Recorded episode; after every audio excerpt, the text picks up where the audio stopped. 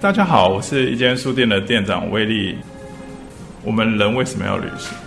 陈綺贞的那一首歌《旅行的意义》，其实大家也都耳熟能详。那我们人到底为什么要旅行呢？其实我也不知道。说实在话，我现在也还在找这个所谓旅行的意义。但是我们有没有想过，你从小的时候开始，你就会对这个世界感到好奇？像我小时候的一些读物啊。除了一些历史类的话，我其实最喜欢的都是看一些像以前我们小牛顿杂志，或《鲁滨逊漂流记》，或《荒岛求生》。哎，你如果遇到船难，进到一个荒岛，你该怎么办？然后哦，全世界最神秘的百慕达三角，那边有很多的飞机失事船难。哎，为什么这个世界有这么可怕邪恶的地方？哎，南极、北极，然后哎，北极有熊，南极有企鹅，但是都很冷，是为什么？然后还有一些世界上的秘境啊，譬如说像雅鲁藏布江，绝对是一个目前全世界还没有人去过的地方，或者是亚马逊的雨林当中有一些我们不知道的神秘的生物，尼斯湖的水怪。简单讲就是，我觉得人对于未知的事物天生就有一种好奇，即使你看到尼斯湖水怪那个影子。那你觉得说那是不知道可能几十年才拍出来，你仍然会想要去尼斯湖看看？或许你有运气看到那个头突然飘出来，然后就哇，你的人生好像又把一个 checklist 盖起。所以探索世界，我觉得就是人本身一个很想要做的事情。那从这样从童年时的记忆开始，哎，从大学开始就会想要去旅行。所以我们那个时候旅行，其实也就是呃，希望说结伴，然后一起去探索这个世界。那当然，台湾人最通常第一个旅行的地方，可能就是日本，安全又舒适又漂亮，然后你也不会觉得太过危险，然后就开始探索。所以我也是从日本开始出发，就去做了我人生中的第一次自助旅行。去了东京、京都，甚至我跟高中同学两个人无聊的时候，就在路上唱起《神雕侠侣》，那都是一个很美好的一个年轻探索世界的回忆。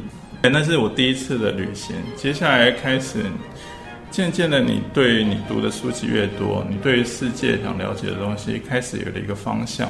其实旅行不只有说开始一边探索世界。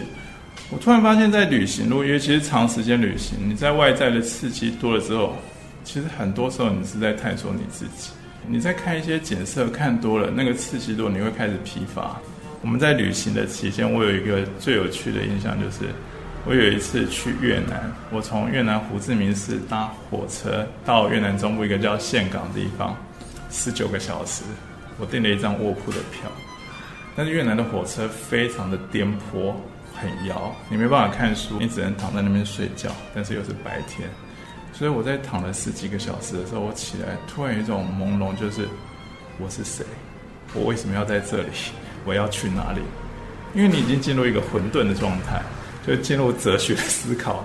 那那是一个很有趣的体验啊。那那你慢慢的把心神收敛回来，你就知道哦，我要去岘港，现在好无聊。但是我要讲的不是，而是那种超脱自我的一个日常的一种茫然感，其实也很容易帮助你了解你自己情绪的变化。那旅行当中当然都会发生一些很好玩的事情，也不只有你自己的旅行，也有可能你看别人的旅行。像我开始自助旅行的时候读的第一套书，当然就是我们背包客圣经《深夜特辑》，日本人所写的。他在写说他从香港、泰国、印度，然后到最后到英国的一个。在日本，其实呃，我们从我们大概九零年代的时候就觉得，日本算是亚洲区开始自助旅行风潮最盛的一个国家。对，那作者其实就写到，他离开日本，尤其日本是一个体系非常鲜明的社会，他们到外面得到的、受到的冲击，通常都会更大一些。而且在那个时代没有网络，所以他很多东西他描述的非常之新鲜以及好奇。那我开始旅行的时候，九零年代其实已经有开始网络，我们去的地方大概都知道一些，但是那个知道跟你实际处身是不太一样的状况。所以我在后来在旅行的时候，我有一次去了土耳其，就有发生一个跟深夜特辑其实蛮像的一个状况。在深夜特辑里面有描述到，他去土耳其的时候，他搭着大巴，因为土耳其也是一个国土非常广阔的一个国家，常常你日车或夜车一搭十几个小时，稀松平常。即使是他旅行的，可能八零年代到我旅行的时候，可能是两千年后二零一零年的事情。三十年间，其实车子原先只能开八十，现在开得快一点也快不到哪里去，所以仍然每个都市的一个移动都要十几个小时。十几个小时的移动当中，最恐怖的事就是你想上厕所。当你肚子痛想上厕所。而车子又还有十几个小时在运行的时候，你该怎么办？我记得我那个时候是坐夜车，要去看热气球一个地方，那这个夜车要十五个小时。然后我在路上就发生了这样的一个事，我突然觉得腹部绞痛，然后我就在想，为什么我会肚子痛？因为我当天的晚餐吃了一个很奇特的料理，叫做羊脸乳酪汤，然后吃完很开心，还喝了一杯红酒，然后当然就发作。但是在那种就是你只能忍耐。土耳其的大巴很有趣，它原先像我们一般长途的巴士，不是都会有厕所吗？土耳其没有，土耳其把原先的厕所的地方改成了他们穆斯林需要祈祷室，他把那个空间和那个厕所都拆掉，换成祈祷室，所以是没有厕所。他只有在旅途的在高速公路休息站会停下来，让你去上一次厕所。在一边很痛苦的忍耐的时候，我一边就想起了深夜特辑里面。他在土耳其，他也遇到同样的状况，而且更惨的时候，他不知道还有多久，他没有办法预测。所以他在书中描述，他忍耐了大概七八小时，中间其实几度差点要昏厥过去。到目的地还没完，因为还是没有厕所，所以他到目的地又强忍的问了旅馆在哪里。找到旅馆之后，最后 check in 完成，进了房间才开始。然后我在那个车上就觉得。三四十年有人做得到，我为什么做不到？哎，很抱歉，你真的就是做不到。你就觉得这种意志力实在太可怕了。所以我到最后其实大概忍了大概四五个小时，中间休息站，其实我已经真的已经感谢上帝，所有的漫天神佛我都感谢一遍，让我不用丢脸出丑在车上。我其实无数次的想象说，我就干脆跟司机说：“哎，我要下车。”虽然是荒郊野地，那外面大概是零下五度。我不管了，我要下车，我要找一个草地，我要脱离这种困境。但是我忍住，因为那个荒郊野地，搞不好我会死在那边，很冷，或者在车上就会晕过去。但是那种羞耻感其实就抓住你。但你只有在那个时候在痛苦，就是你发现你探索你自己的自我的肉体的能耐的极限。那所以那也变成一种对我来讲很重要的一个人生的经验。然后也包括我的告诫，就是反正你长途巴士之前，你不要吃任何的东西。对，你避免自己处于这种地狱般的一个状态。旅行好玩，就是你在走的时候，当然你已经看过了深夜特辑里面有这样，你记录的一个故事，你那个时候觉得很好笑，怎么有人可以做到？但是发生在你身上的时候，其实真的一点也不好笑，而且你也会像他一样，把这个故事好好的记录出来，再跟大家分享。所以除了这个深夜特辑之后，我们后来啊，不断的在旅行的时候，几年前，就日本人也有出了一个套书，叫《不去会死》，他是一个日本人在写他脚踏车环游世界七年的故事。然后你想啊，环游世界七年，人生有多少个七年？他用来环游世界，而且你知道那种脚踏车环游世界是有一个社群，有一个路线，他们其实是很知道什么路线怎么走的这种。那你看他，你之后你会觉得很过瘾。那通常就是因为一般人不太可能你说抛下你的人生了，因为他是在三十岁的时候出发，然后甚至回来的时候都已经将近四十岁。你等于人生有七年是在旅行上，甚至是你可能全身精力最好的那个时候。所以他的那个思考的模式还有什么，其实是完全不一样。但是我就回过头来，为什么这个世界上会有人想要花长时间去旅行？甚至我们不可以说那是旅行，某种程度像是一个流浪。我都会一直想这个问题：为什么要旅行那么久？要旅行这件事好玩，通常都只有发生在前面那几天，第一周或者是第二周，然后你会陷入一种疲惫，你会开始想家，你会觉得什么东西看起来都好无聊。万里长城那么长，要干嘛？对，这个世界到底有什么好玩的？我就要回家。你要到一个舒适的地区，因为你会发现你跟你所处的一个外国的环境是脱节的，你是孤立的，你没有任何的连接在这边，你是飘的。但这也只有在那个时候，因为你跟当地没有连接，你会开始省思你自己，你开开始想，我到底要什么？我的人生要追求什么？所以这个都是一个环节，但只有到你过度了之后，你才会开始设定你的下一个目标。有些人就是这样，那段时间其实真的是一个精神上很大的一个折磨，他就停止他的流浪，就回去，就我们都讲说回到组织或回到你的社会，或到你的母体里面，回到你熟悉的一个地方。然后那个时候，你才会发现故乡原来是这么重要的一件事情，或者你的家乡是这么重要的。你只有在长途的旅行之后，你才觉得家乡有多美好，这件事情的感觉才会出来。它某种程度协助了你找寻你与本身应该说你的 motherland，就是你的故乡的一个连接的情感。我觉得这个也是很重要的一个事情，因为旅途中间的茫然，真的就是旅行中的一部分，甚至是一个很重要的部分。因为你说不上来，就是你会一直想你要去哪里，你为什么要出来，然后你会记住这样的感觉，然后在这样的感觉的时候，你才会去梳理你自己，你想要什么，想要去哪里，你真心重视的是什么，哪个人对你最重要，然后你最喜欢吃的食物是什么，一样一样梳理下来，你会发现，哎，你对你自己有更深的领悟，所以你就回到了你熟悉的地方，开始在那边认真的生活。直到下一次，你对你熟悉的事情开始没有了感动，开始觉得无聊了，你又开始寻求下一次的旅行。我觉得我的人生有点像是这个样子，一个在变动的。所以说，旅行的意义对我来讲，其实也是一个不断的探索吧。应该是说，我们旅行这是当然是探索世界，探索世界是架构你的世界观。你对哪个国家有什么样的历史，然后什么样风土人情，都会有一个基本的一个感动。但是你也探索你自己，你到底喜欢什么？可能很多人一辈子都没办法回答自己最爱的是什么。但是起码我们可以用消去法消去自己不要的东西。那我们这边又回到一个就是最大的一个哲学的问题，就是你从何处来？你是谁？你往何处去？所以我觉得旅行最大好的解答就是它可以帮助你去思考这样的问题。所以我曾经有读过一篇很有意思的文章，欧美国家他们会鼓励他们的年轻人，可能他大学毕业有一个所谓的生涯年，就是 gap year，然后出国去旅行，然后甚至去环游世界，然后环游世界完之后，就是去发掘自我，找到自己了。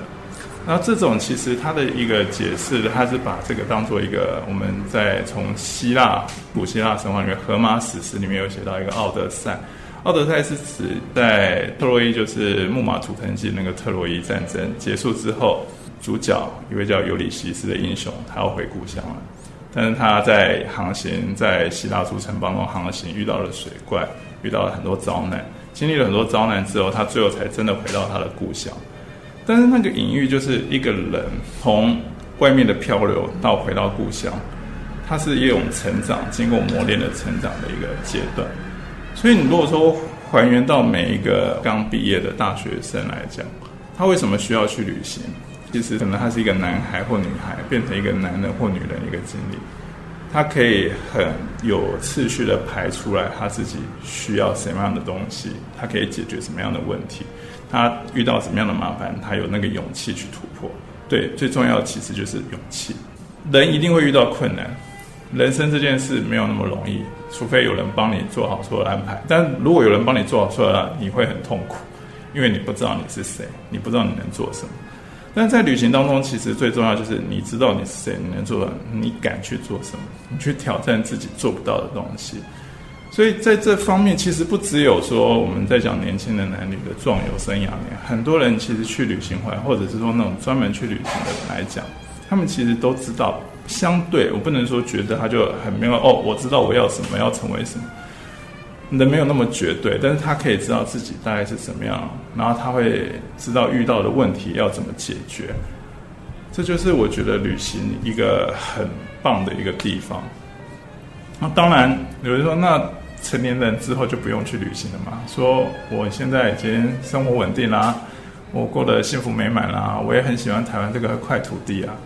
其实那也未必，你有一个很坚实的一个人生观跟世界观，也发展出了价值观。但是世界毕竟是变动的，就好像我们原先知识的来源只有靠阅读，那现在可能网络，可能有一些听的一些东西，视频，或者是可能有影片，可能看电影，可能听音乐，它其实无时无刻都不在影响你自己。世界也是变动，世界不会因为你探索过一次就固定下来，会固定下来只有在你心中的回忆。所以很多人就去一个地方，然后他会发现那个时间的变化跟带来的感慨。所以每一次的旅行，其实对每一个人都是有意义的。从很短的旅行到舒缓你的身心，转换不同环境，到长期的旅行去思考你下一阶段的人生目标，到更长期可能是疗愈自己、发现自己。然后里面其实我们看的书里面有一本，我年轻的时候看不懂，但是这本书真的很酷，然后又是畅销书，它叫做《万里任残游》，这是它第一本。它的英文名字就叫做《Zen and the Art of Motorcycle Maintenance》，就是残与摩托车维修的艺术。那这其实是美国一个很有名的一个旅行的一个书，但是它其实不是在讲旅行，它在讲人生哲学。他们在讲的是骑着摩托车横跨了美国大陆。我在读这本书的时候，刚开始可能真的是因为跟年纪的关系，太年轻十几岁，其实你只是觉得读这本书很，你不会有太多的想法。但是人生的阅历不同，你经过的事情不同，你就会发现，其实每个人旅行都不一样，但也都很像。其实就是疗愈自己，甚至比较像的感觉，就是在电影里面《阿甘正传》，因为他失去了大家最亲爱的珍妮，他就开始跑步，来来回回跑了美国大陆，跑了四次，跑了好几年。为什么？不为什么，他就是需要一个心灵上的一个平静。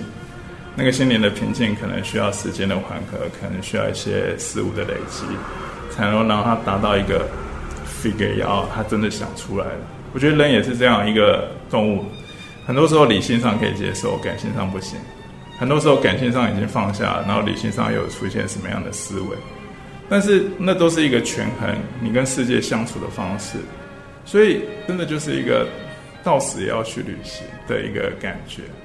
那我要讲的只是，因为我人生，毕竟我今年四十五岁，到这个阶段，每年大概都会出国去旅行个一两次，然后疫情的时间被关在台湾三次。其实今天会讲这个主题也是，嗯，我们大概今年的年底，或者是说明年开始，我们又开始旅行。所以我还是一样，又回归到旅行对你有什么意义呢？你最想去什么地方呢？为什么？那个地方有什么是你心之向往的地方？我觉得大家都可以问问自己，然后也找一些很有趣的旅行书来印证一下。所以我要跟大家讲一个也是土耳其的故事，就是我在土耳其旅行的时候，我其实随身带了一本书，叫做《奥图曼大地巡礼》。这是一本英国的外交官他在土耳其旅行的事，然后他旅行的年代其实很早，大概在一八多少年的时候，但是。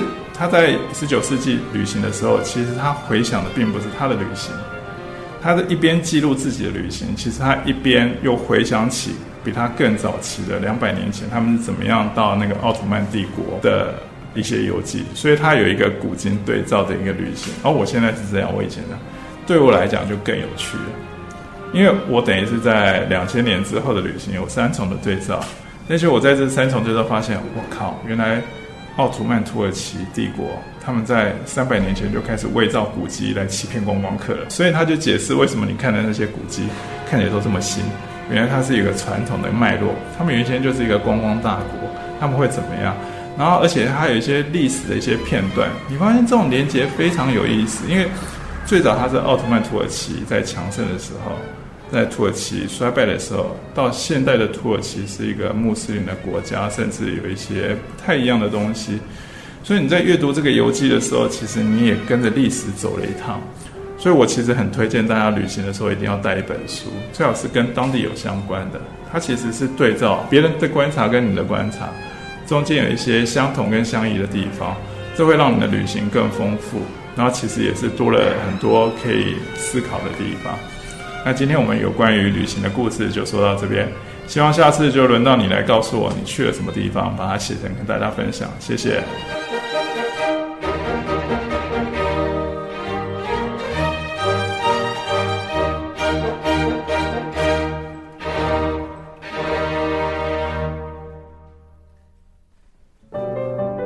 以上单元由数位传声制作。